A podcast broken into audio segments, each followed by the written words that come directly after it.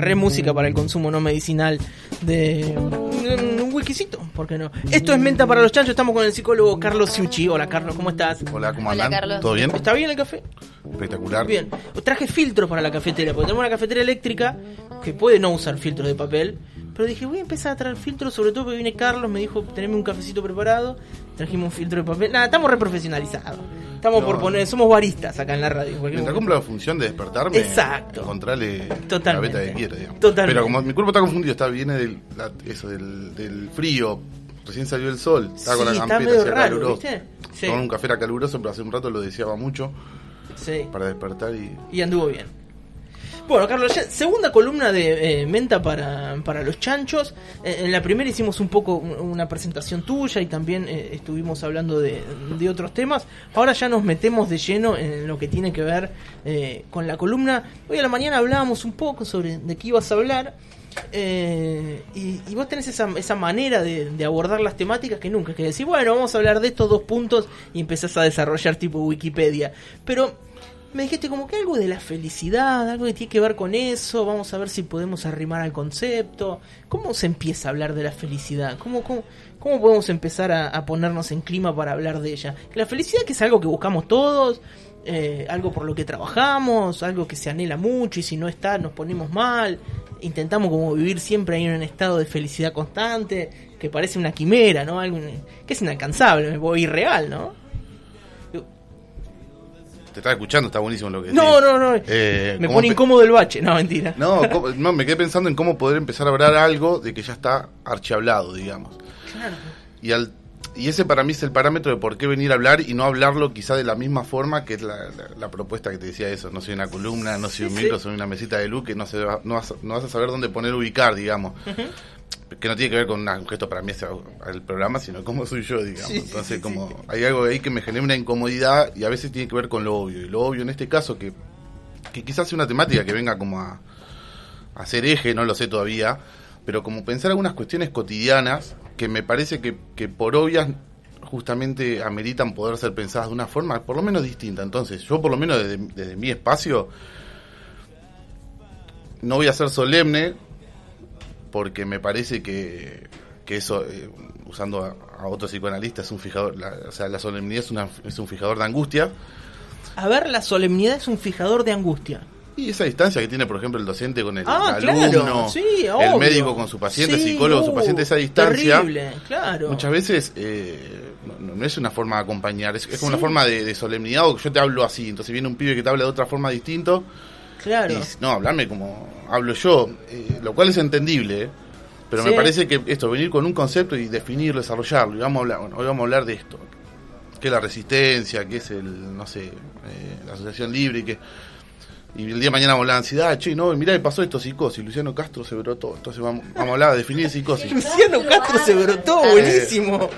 Vale. Está Así bien. que nada, como no, Matías Alegro que fue. Sí, pero no importa, Eh, que se pero- brote Luciano Castro. Igual leí una vez que Luciano Castro tiene claustrofobia. Mira. Habló de sus fobias con revistas. Entre otras cosas. Sí. Claro, tiene tanto acceso que Sí, por eso. algo tiene que tener miedo, por lo menos a sí mismo, digamos. Claro, obvio. Eh, sí.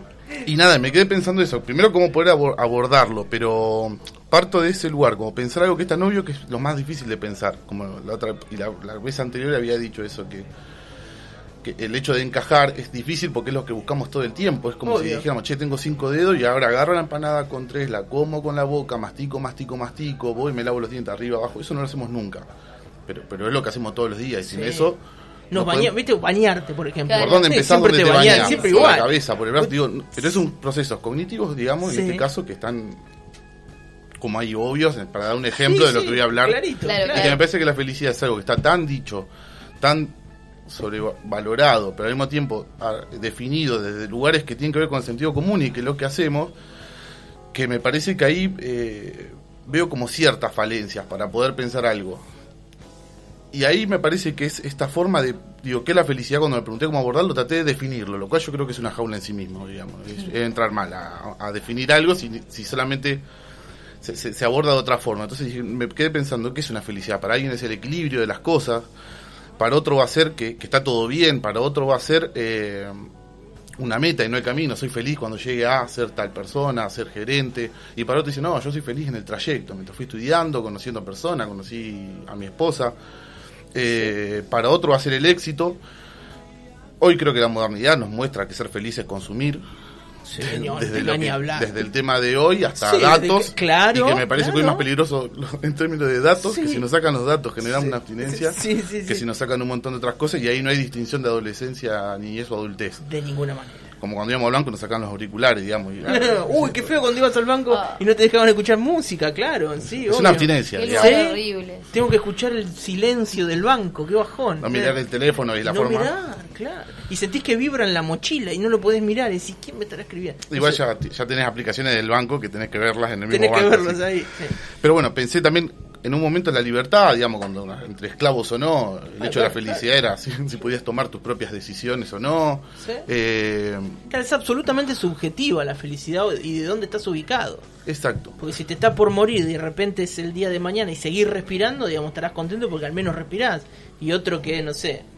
La felicidad por contraste, decís vos. Claro, eso, Luis Miguel será feliz con. No sé Por la negativa. Ayer cumplió año Luis Miguel. Ayer Luis Miguel será feliz con otras cosas. Sí. Igual viste que esas su- superestrellas que vos decís tienen todo, ahora que hablamos del consumo, tienen todo, viste que eh, entran en pozos depresivos zarpados.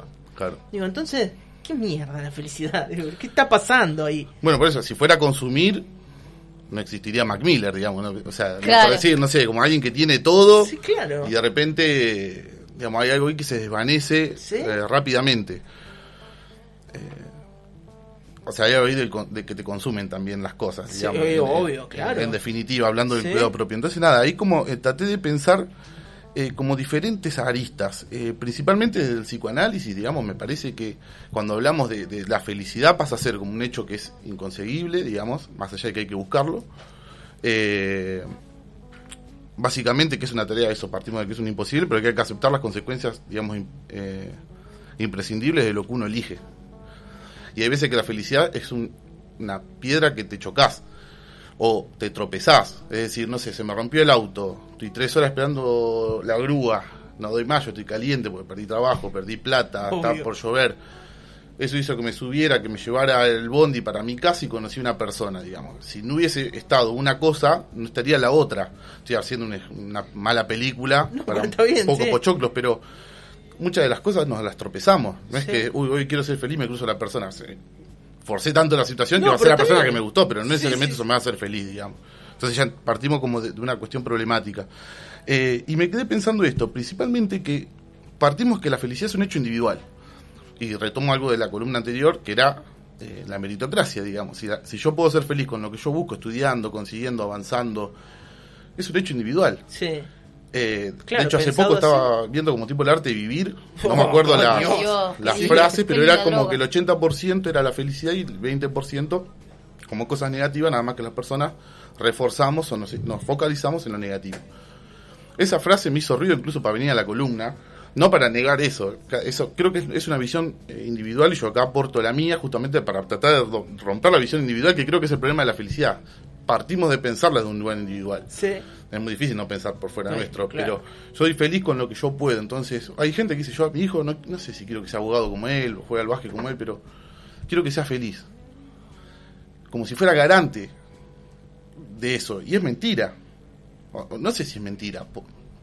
Y quizás avancemos en ese sentido, pero uno puede generar condiciones de posibilidad para la felicidad, pero no garantizarla. Claro, Pues que tenga bien. una mansión, que tenga que Sí. viajen. Por eso no quite que tu hijo la esté pasando muy mal con vos o con sus cosas o con la, con la persona que él decidió estar y, y el desencuentro hace eso más nítido que un lindo viaje o que comas con tu familia. Claro. Eh, entonces creo que ahí está la primera dificultad, que me parece que es una cuestión vincular, digamos. Eh, no es un concepto individual, por eso falla, por eso siempre está como dislocado.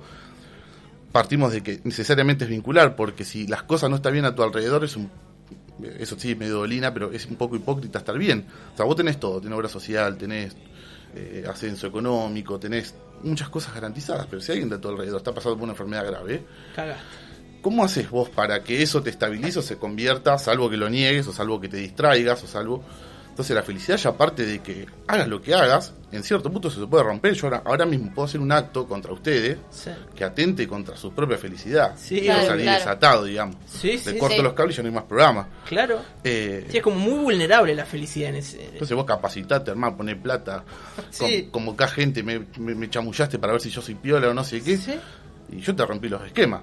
Claro, venís acá a romper los micrófonos. Claro. Eso no depende de vos. Y así Sí. muchas cosas en la vida, ya manejar. lo- y ahí me parece como interesante. ¿En qué punto es algo que permanentemente buscamos, pero que no está garantizado que eso se dé? Pero al mismo tiempo creo que es el eje. O sea, ¿por qué pensé eso? El consultorio siempre cae la gente o angustiada, o con un malestar, o con una queja. Pero siempre buscando como una, una forma de felicidad, de distinta forma. A veces como eso, como decía, uno, es un objetivo, es un destino. Yo quiero ser feliz. Mi concepción es que lo- es- son, son ratos, son como luces, vas ahí, escuchás una cosa distinta y después todo lo demás empieza que es una realidad que es bastante más dura. Sí. No tengo una visión, pero por eso ahí digo, eso es mi visión de, de lo que yo miro y después de lo que interpreto. Entonces nada, en este caso de preguntar a ustedes qué, qué piensan que era felicidad, algo creo que estaban trabajando, pero ¿cómo es que se lo imaginaban o qué piensan a lo que digo? Hablábamos de esto, pero en, eh, en un tono no, no científico, por No supuesto. serio, para nada, jamás. No, pero esto como que uno no puede vivir, eh, creo que le decía Lupe, con un estado de felicidad siempre arriba, que es como estar siempre... No puede estar todo el tiempo muy arriba. Ah, eso estábamos hablando de, no sé por qué, del bajón. Y yo le decía, no Claro. puede estar todo el tiempo muy, muy arriba. Imagínate el bajonazo después de eso, ¿no? Muy a tiempo, mucho, mucho arriba. Entonces la felicidad es como picos de eso, ¿no? Está como, regulado entre el pico de la felicidad y después una cosa, una meseta más o menos aceptable en algunos Que casos. a veces ¿no? confundimos con aburrimiento. Sí, claro. La o sea, la que nos completamos con Spotify, con redes sociales, hablando Sí, con alguien que no nos interesa hablar. o- todo tipo de chimichurris de todo tipo para... Condimento. Pero claro, pero es para lograr esos picos, ¿no? Mm, para O vas a- sostenerse, como- Sí. Sí, O vas también vas para, un para recital. identificar cuando estás arriba. Claro, Eh, bueno, tenés que tener ese contraste para contra- poder comparar. es lo que ¿no? decía vos Difícil no recién es de la- lo de la difícil es mantenerse. Claro. Sí, ve, claro. Sí. Qué hermosas las frases hechas que hay. Eh, los lugares comunes, Pero lugares para comunes. pensar esto está buenísimo. Sí. también. Sí, sí. Eh, Pero bueno, ese contraste, digo, tenés que poder comparar para saber cuándo es que está todo bien o la estás pasando bien y cuándo está más o menos todo mal. Exacto. Digo, y, y digo, la felicidad, puede- incluso en una persona, digo, para mí la felicidad puede ser esto, sí, conocer a una persona en un momento, después estar en un recital, después tomar una botella de vino rico, después irme de viaje, después poder volver a empezar el programa de radio, mantener el digo, te vas agarrando diferentes cosas para Sí, se puede ser feliz en la desgracia también. Yo creo que la comedia es un doble filo. Hay muchas Sí. películas, eh, ¿cómo se llama esta? La de El papá y el nene, no sé si en Auschwitz, eh, La vida es bella. Ese filo entre que te estás riendo y que no, o no, hay otra de la guerra civil española que, que son, son todos payasos y, y entonces están haciendo reír a la gente en medio de la guerra. Entonces ese filo de la comedia muchas veces está ahí. Por eso me parece que psicoanálisis lo que hace interesante es que la pulsión de vida y la pulsión de muerte van juntas. Que vos muestres en Instagram lo vivo, bien, lo lindo, claro. lo celeste, lo, lo, lo que Lo uno quiere mostrar, no significa que no esté lo otro. Mi No, pregunta es qué hacemos con lo otro porque Sí. Indirectamente en algún lugar lo ponemos, digamos. Sí. Eh, y pensar la felicidad es pensar también su, su, su doblez o lo como hasta incluso lo que decías eh, por contraste, digamos. Claro. Eh, pero eso, por lo tanto, la, la felicidad no se puede prometer, ya eso es un, No. es un desgaste natural. Por otro lado, creo que estamos en un mandato, como la otra vez hablamos también del mandato de encajar, el mandato de- de- del placer, el mandato de, de estar feliz, de estar sí. bien, mostrarlo, evidentemente genera Sí. un placer como mucho más plus sobre eso. Es muy Ricardo Montaner eso, ¿viste? ¿No? Que eso, que te vestido de blanco, el chabón siempre eh, riéndose y que la felicidad. No canta, de que, que tiene tus Eh, canciones son sobre la felicidad. Vamos, entonces- que la vida es una fiesta, Esa, la otra... esa, esa. Esa es, sí. Sí. Uy, qué feo. Bueno, pero. eh, Bueno, ¿qué hacemos con el malestar? Debe Entonces, ser muy desgastante estar todo el tiempo así. Bien. Por lo tanto, ¿por qué la columna? Eh, y acá traje como un par de libros que traje frases, digamos. De este caso Me es encanta. de Byung Chul Han, es un filósofo, digamos, está muy conocido actualmente, eh, bastante caro, como los libros. Pero traje dos frases que me parece como para empezar ya al cierre, digamos. Dice, como cazadores de información nos volvemos ciegos para las cosas silenciosas, discretas, incluidas las habituales, las menudas o las comunes, que no nos estimulan, pero, pero, ojo, pero nos anclan en el ser. Por algo me trabé ahí. Eh, es un acto fallido, Carlos. básicamente. O sea, esas cosas nos anclan en el ser. De ahí retomo la otra que es... A ver dónde estamos. Claro, Esto lo hacemos a la vieja usanza, ¿ah? Sí, porque estamos acostumbrados más que sea en un WhatsApp que esté buscando eso. ¿no? Carlos tiene, trajo el libro Trajo físico. libro. Mirá, trajo a Fernando Pessoa también, claro. Está bien. Y a Mario Ortiz. Pero ahí. Mario- Está bien. La contemplación detenida de las cosas, la atención sin intención, que sería una fórmula de la felicidad, retrocede ante la casa de la información. Hoy recorremos detrás de la información sin alcanzar un saber, tomamos nota de todo sin obtener un conocimiento, viajamos a todas partes sin adquirir una experiencia, nos comunicamos continuamente sin practicar en una comunidad, almacenamos grandes cantidades de datos sin recuerdos que conservar, acumulamos amigos y seguidores sin encontrarnos con el otro. La información crea así una forma de vida sin permanencia y duración. Eh, ¿Por qué traje esto? Porque me parece que dice- habla de esto, la contemplación detenida de las cosas, la Sí. atención sin intención, me parece que yo en mi vida cada vez menos lo estoy consiguiendo por edad y por modernidad, digamos. Pero me pregunté cómo, si yo no puedo definir la felicidad, si yo no sé el- qué es lo que es, pero sí lo puedo sentir, me quedé pensando cómo poder mostrárselos a ustedes, cómo poder explicármelo, o cómo si tuviera que hacer una película tengo que poner un argumento. Y acá me quedé pensando en esto de la atención sin intención, que donde nos ponemos a pensar es una forma de anticlímax, eh, que se corta.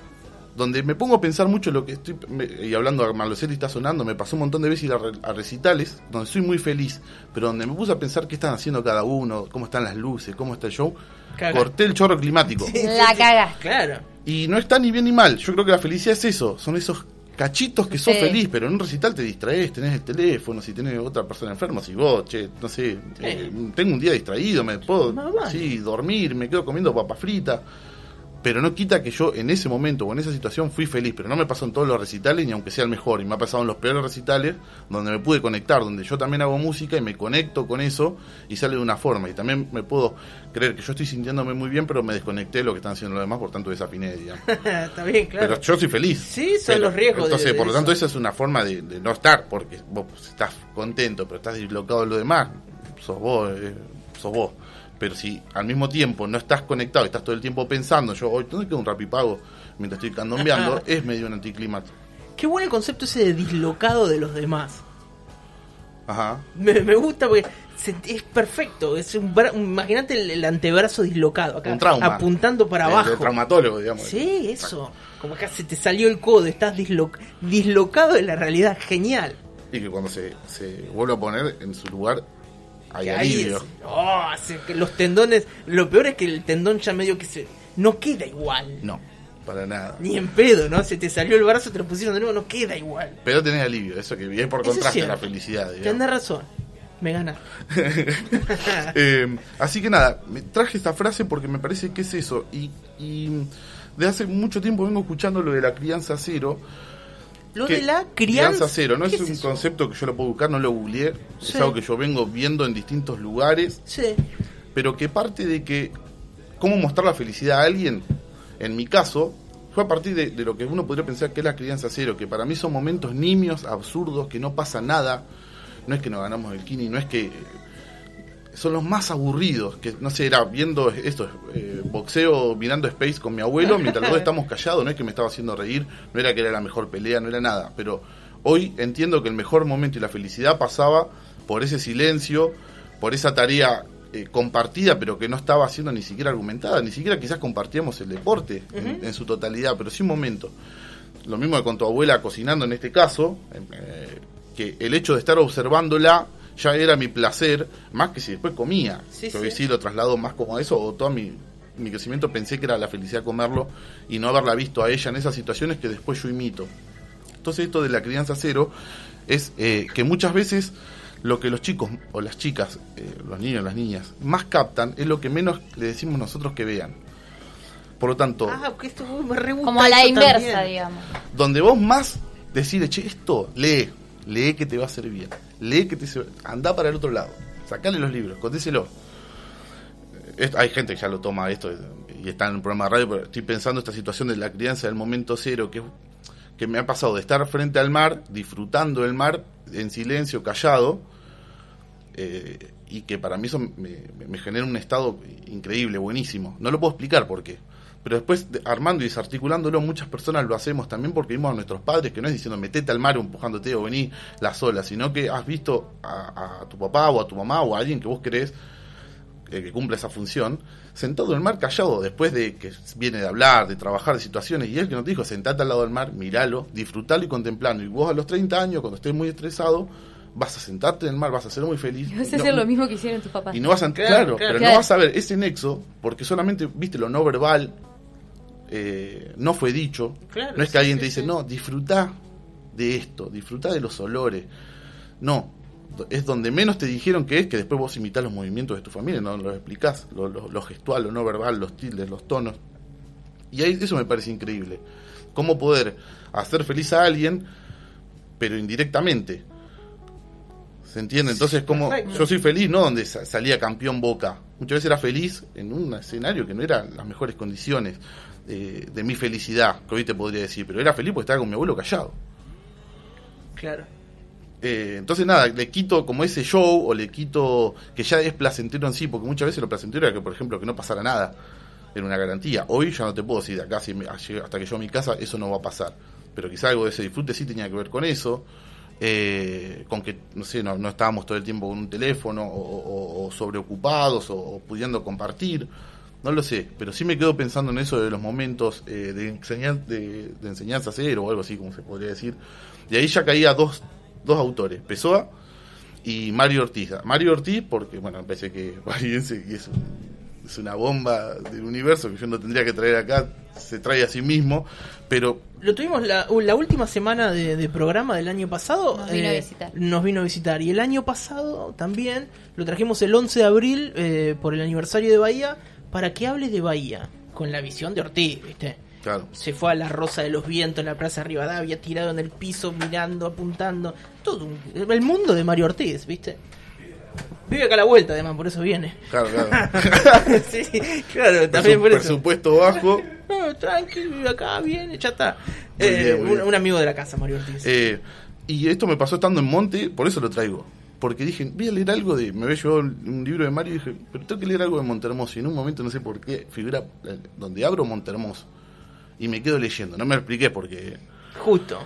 Y ahí, dentro de una frase que me gustó mucho, que, bueno, que es eh, un mínimo punto de fijeza, una frágil y efímera casita para el ser. Casita para el ser. Eso. Yo creo que lo- los momentos de crianza cero son pequeñas casitas para el ser que no ni siquiera aún podés decir qué es el ser, ni qué nos habita, ni, ni tampoco poder definirlo, ni siquiera atraparlo.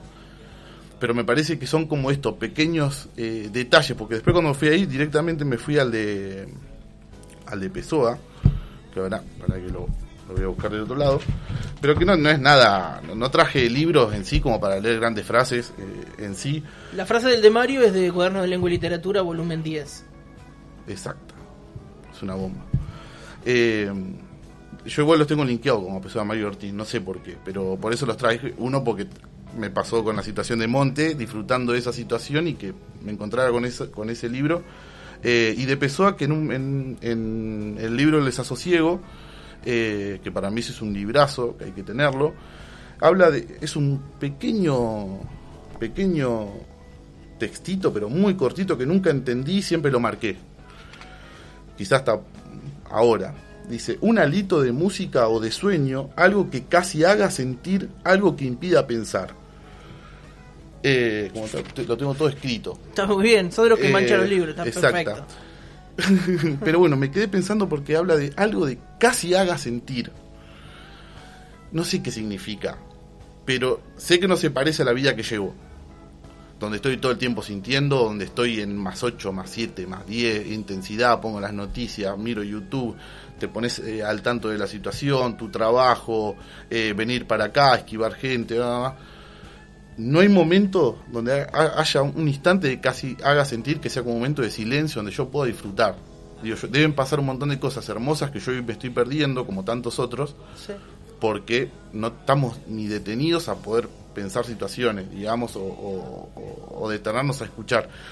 Eh, por eso dice, casi, casi hagas, eh, algo que casi haga sentir, que se parezca, como, que no sea sentir, Sí, pero sí, que esté ahí que- cerca. Que esté Claro. cerca. Algo que impida pensar, o sea, que no, se nos calle un poco la voz Claro. interior, la conciencia, algo que esa dirección que tenemos eterna con nuestra identidad, hacia dónde, a dónde queremos ir, nuestro proyecto, cuando eso se calla, para que se abran unos segundos y se rompa la matrix y ser feliz con algo, o sea, que estamos... Qué lindo ese momento, ¿viste? Cuando te- y te das cuenta que estabas así cuando volvés a conectar con, no sé, con la, tarjeta de crédito, no sé, con eh, mañana a las 7 de la mañana, con va a llover, con tengo la goma pinchada del auto y colgué y la tengo tirado en la esquina, no sé. Conectás de nuevo con eso y decís, ay, estaba re abstraído de todo. Qué lindo es ese momento. Pero lo, lo estoy viendo, mira. Es que hoy sería peligroso a la vida que llevamos estar abstraído de todo. Por eso es como llevar auriculares, eso que te cierran el sonido Claro, interno. caminando por el centro. Es lo más Sí. hermoso. Sí. Escuchar Pink Floyd con eso. Ahora, saca un buen seguro y Sí. querete menos porque Claro. tiene de lo, lo- todo lo lindo que tiene es, es lo riesgoso de desconectarte. Yo creo que en mi vida cotidiana, en términos de responsabilidad, ¿cuántas veces leemos algo desprovisto de ciertas circunstancias y no tengo que activar, che, vos me tengo que ir? Sí, El que tiene hijos lo hace con una situación mucho más Sí.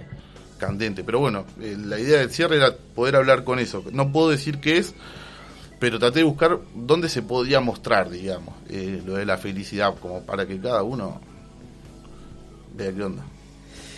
Te voy a leer unos, unos mensajes, Carlos, que, que están llegando. Eh, qué linda columna que hiciste. Muy linda columna. Gracias. Escribe Jospa por acá. Jospa es un oyente que tenemos de hace mucho tiempo. Eh, escribe al WhatsApp y dice, José, en el día del humito alegre, dice, surge en mí un destello de felicidad al volver a encontrarte en Radio Urbana. Ahí nos deja unos abrazos.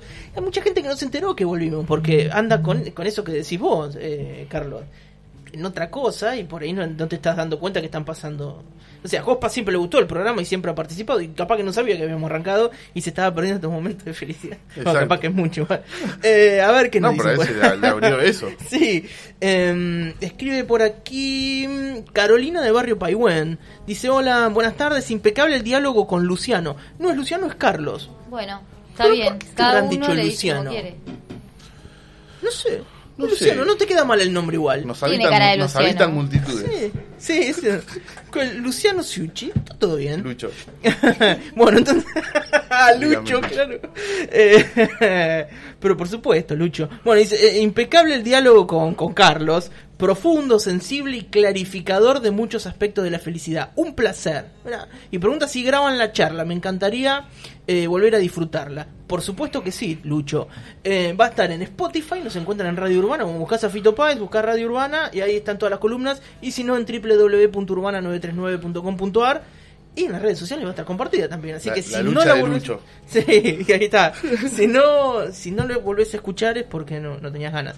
Eh, escribe por aquí Ricardo, dice, qué felicidad escucharte la puta madre. Bueno, ya que me están tomando el pelo igual acá en, en Sí, esta sí. parte. Eh, bueno, Lucho, la verdad... No, mentira. Eh, está escuchando Fernando Balestra, dice, excelente la columna, mis saludos. ¿Lo conoce Fernando Balestra? Se toca una hermosura. Ah, bien, dice re Eh, famoso. Supernova. vos sabés que sal- sí, pianista de Supernova. Salió elegido por la nueva hace unos años como uno de los chicos más lindos de la música bahiense. Casi Ah, lo vi. Sí, Ah, obvio, que es excelente el dato. Hay que ese. aprovechar esos datos Bueno, hegemónicos. ¿Cómo no? Obvio. Yo Yo, no ¿sabe estoy. qué? Yo lo pongo de fondo en el celular. De foto de perfil en Facebook. Yo sería los chanchos a la que tienen la menta. Ahí está. Pero sí. Pero sí, igual, ¿no? Ni hablar. Eh, Carlos, muchas gracias. Repetirle a la gente, pueden volver a escuchar la columna en nuestra página web, también va a estar en Spotify. Y si no, eh, la pueden encontrar rebotada en las redes sociales. La comparten, le ponen me gusta, comentan abajo. Todo. Y nos hacen felices a todos. Sí. Busquen libros si les sirven. el libro, la música. Bueno, ahí hablando de Supernova, el disco de Sí. Spinetta. Que Claro. tienen eh, Mario Ortiz, Luis Agasti, Fernando Pessoa. Para mí, a veces yo no, cada vez menos disfruto leer, en el sentido que lo paso haciéndolo, pero es, es más un gesto. Pero hay veces que se me abre ese Narnia Qué en los lindo libros que es cuando y encontrás abro- eso, todo, digamos. Sí. Es como cuando suena un disco, ¿viste? Encontrás un disco y decís, qué lindo esto. Sí, te pasó con cuál ahora últimamente. Perdón que te pregunte. No, pero sí, te voy a decir que lo estoy ¿Cuál, los escuchando dos? mucho. Eh, ya lo mío es una obviedad, igual, no, es cierto, se me van a cagar de risa. Pero escuchando música para el programa, eh, me puse a escuchar discos viejos y me encontré que estoy escuchando mucho los primeros de Calamaro, Hotel Calamaro, ¿viste? Muy ochentoso, la vi comprándose un sostén. Era una re obviedad. Era re obvio, era re obvio. ¿Qué querían que les diga? No pensé que era tan obvio. No, pero como esa música vieja eh, me hace muy bien, pero muy bien. Bueno, bueno. ustedes que estuvieron escuchando a Luciano Pavarotti, que les hizo Pavarotti. No, yo a veces escucho cosas que me reconectan más para atrás y Sí. es otro tipo que ya abandoné, pero que a veces reencontrarme con eso está buenísimo. Claro, más vale. Pero se te cagan, uno dice cuándo es feliz y te cagan de risa. Estos pendejos insolentes. No, que no esperaba para vos, nada que diga. Calamaro. claro, decirle a la gerencia. que Bueno, se pero te me ríe. pasa eso. Suena el pianito ahí de bienvenidos al hotel Está y me siento bien. pero me parece perfecto. A mí no me Hay pasa una con palabra que le mando un saludo a mi amigo Germán, que eh, capaz que está escuchando. Y una vuelta eh, me, me trae un concepto que es ataraxia. Mirá qué linda palabra, tiene un acento, tiene una X, es como filosa la Un, palabra. un juego de, de ataraxia. Nintendo. Sí, podría ser ataraxia. ¿Viste? ¿Y qué quiere decir? Buenísima. A ver. Es imperturbabilidad espiritual. Es ese momento en el que te sentís tan bien que sos como imperturbable. Es buenísima. Paso Buda. No, pero ataraxia. Ataraxia. ¿Por qué las palabras con mejor definición son impronunciables? Ah, no es tan difícil. Ataraxia. Ataraxia. No, bueno, pero venís Bueno. medio apurado. Ahora vienen las milipili y se lo tatúan en el antebrazo. Sí, pará. No lo hagas tatuaje. Ataraxia y Te la, re, te la recagan, ¿viste? Como dice tu madre. No, mentira, un chiste. Eh, José, te lo pido por no, favor. de ninguna. Carpe Por diem. favor, te lo pido. No, jamás. No me expongas de esa voy a manera. exponerte de ninguna manera. Carlos, muchísimas gracias. Bueno, ya empezaste a recibir los mensajes de los oyentes que, que, son contentos. felices. Mira, más, más oyentes felices. Eh, hola, qué gusto escucharlos de nuevo. Me encantó la columna de Carlos, gracias. Dice Silvana. Gracias, Silvana. Muy bien, a ver. Ahora estamos de 3 a 5 de la tarde, ¿sí? De 3 a 5 de la tarde. Che, bueno, gracias. Yo no ¿viste? mucho, no, no hago. No son familiares ¿En tuyos. No, para nada. Claro. No, porque uno por ahí dice. En "Che, realidad no hablo Carlos". para nadie porque no, me podría hacer mucho cargo de lo que sale acá. Pero me, me, me gusta un No, que efecto estuvo que no. buenísimo no esto. Carlos. Estuvo buenísimo. Yo vengo con las dudas, a ver si, si es como. Si se hace así, si no, si Y eso tiene un feedback. ya si vas a encontrar tu voz. Si no, qué sé yo. Pero aparte de que no dejar de hacerlo y que tenga su efecto, digamos. Y yo creo que también eso, que haya agujeros negros, es mejor que el, que el, el bocetito explicado. Sea para mí o sea para una película o lo que quiera. Es como que eso mata el clímax un toque, ¿viste? Cuando no hay hueco, que todos trabajamos para que eso pase. De hecho, me- Eh, me nosotros en la radio eh, trabajamos para que no haya hueco. Es literalmente ese Eh, trabajo. y en nuestra vida. Entonces, pero bueno, Sí. justamente como generar un hueco donde no lo hay, y hay veces que, bueno, Los no huecos generan, sí, reacciones. En la primera nota que, que hacíamos con, con Susana, en un momento se quedó callada. No sé, porque hizo como. Y, y ese hueco te genera una reacción y le pregunté una pelotudez. le pregunté- me generó una pregunta muy estúpida igual. Pero digo, siempre ese hueco siempre genera una reacción. Es muy bueno. eh, esos silencios en radio o en la entrevista, muy bueno porque hacen que el otro hable. Sí, porque te, te pone- incomodidad también. si Eso, no la incomo- claro, esa incomodidad hace que alguno de los dos tenga alguna y en el reacción. psicólogo eso es todo. Claro, Es vital. Y un beso a Susana que la quiero mucho. Ya aprovecho que. ahí está. Listo, Muy bien, te iba a preguntar que, bueno, hoy es el día de, de la- del cannabis, ya nos estamos yendo. Eh, está como... Nada, te iba a pregu- ¿Querés que te pregunte algo sobre el cannabis? ¿O no querés que no te No pregunte nada? guste. ¿Qué, eh, en el día del cannabis, ¿qué, qué relación tenés, digo, profesional, personal, de- algo de- con el cannabis? ¿Qué, qué onda? Para mí, o sea, terapéuticamente, en, en un. Sí, lo que- lo que. Por cuestiones eh, propias, es como ya un presente, digamos. Mm. No. El contexto me apaga un poco la discusión. Si me, me- me preguntás. Creo que, que a ver, va a ser. de eso lo, lo pienso como.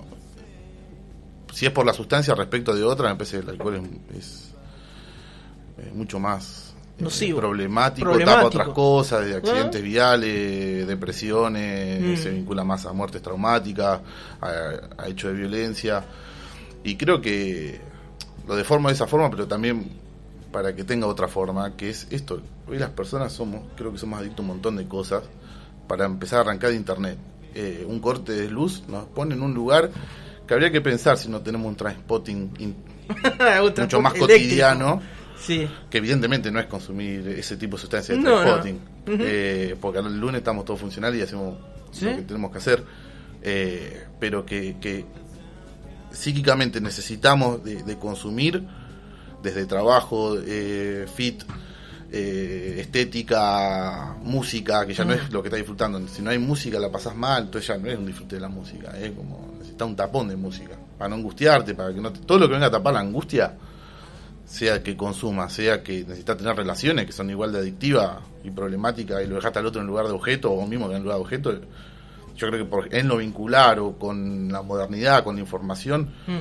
hoy se consume un montón de, de situaciones que, que, que me parecen inte- interesantísimas y que me parece que las discusiones siempre se dan en cuestiones con- contextuales. No me parece que, que hablar del consumo sea hablar de una persona que está pasando por una situación, si consume socialmente, terapéuticamente o porque es una, eh, tiene una adicción, sino que muchas veces lo que uno ve es que las condiciones alrededor de la situación, si tenés inflación, si te suben los alimentos, si Sí. todo revienta alrededor, no lo digo yo, hay, no me acuerdo el nombre, pero es un filósofo que, que trabaja sobre eso, que los, fan- los fantasmas sociales vienen bárbaros al momento de hablar de las adicciones, Eh, ¿qué te porque parece? es- Sí. es- quedan como deshilachados, como si uno no consumiera más porque no llega a fin de mes, o no tuviera preocupaciones o estrés, o, o bancarte cuestiones que porque no tenés capacidad de, de poder elegir como tiene otro, de cambiar de trabajo, de lo que sea, y que eso lleva a que un tipo esté todo el día mirando enviar a los hijos, supongo que internet, y otro consumiendo, y otro trabajando y no sabe quién es la familia. Entonces, creo que al fin, hay, socialmente generamos quién está mejor que otro,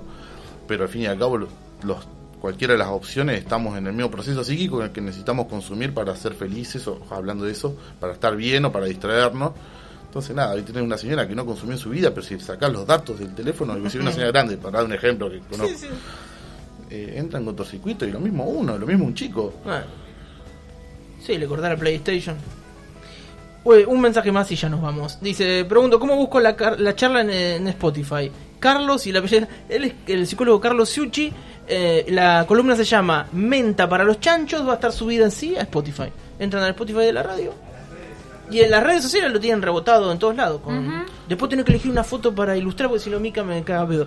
Carlos, Ah, muchísimas gracias por esta columna. El miércoles que viene nos encontramos. Exacto. Esto es Menta para los Chanchos. Él es Carlos Ciucci y hoy habló de la. f- un montón de cosas.